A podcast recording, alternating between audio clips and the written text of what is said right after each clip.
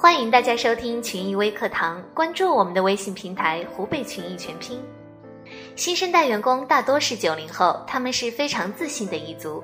千万别以为你的经验就是真理，对于他们来说，管理者要多强调你要的结果，至于过程由他们自行决定。太多的干涉只会令情况变得更加糟糕。由于新生代员工对粮票和自然灾害没有什么概念，对动荡的认识仅停留于想象，他们闻不到花草散发的香气，取而代之的是汽车尾气。他们既拥有巨大的消费能力和欲望，又具备如同美国西进运动中依靠个人奋斗取得成功的创业精神，接受比前辈们更为良好的教育。他们反感喜爱训斥、推卸责任、玩弄权谋的管理者，他们需要尊重、关怀和真诚，因此对他们要更多的采取激励、领导的管理方式，而不是传统的异性管理。同时，他们宁愿失业，也不愿容忍自己的价值被忽略。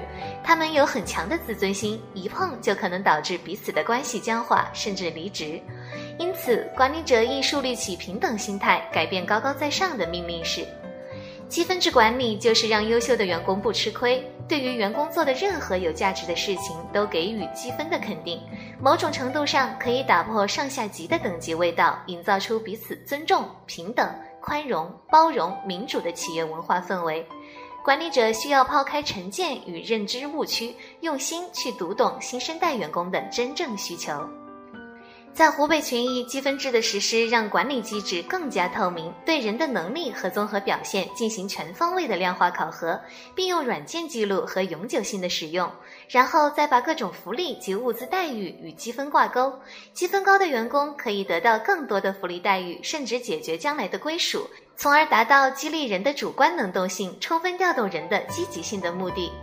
如此说来，积分制管理同样可以解决管理新生代员工难的问题。好了，以上就是今天给大家的分享。有什么想法，可以在节目下面留言。欢迎关注我们的微信公众号“湖北群艺”。我们明天同一时间再见。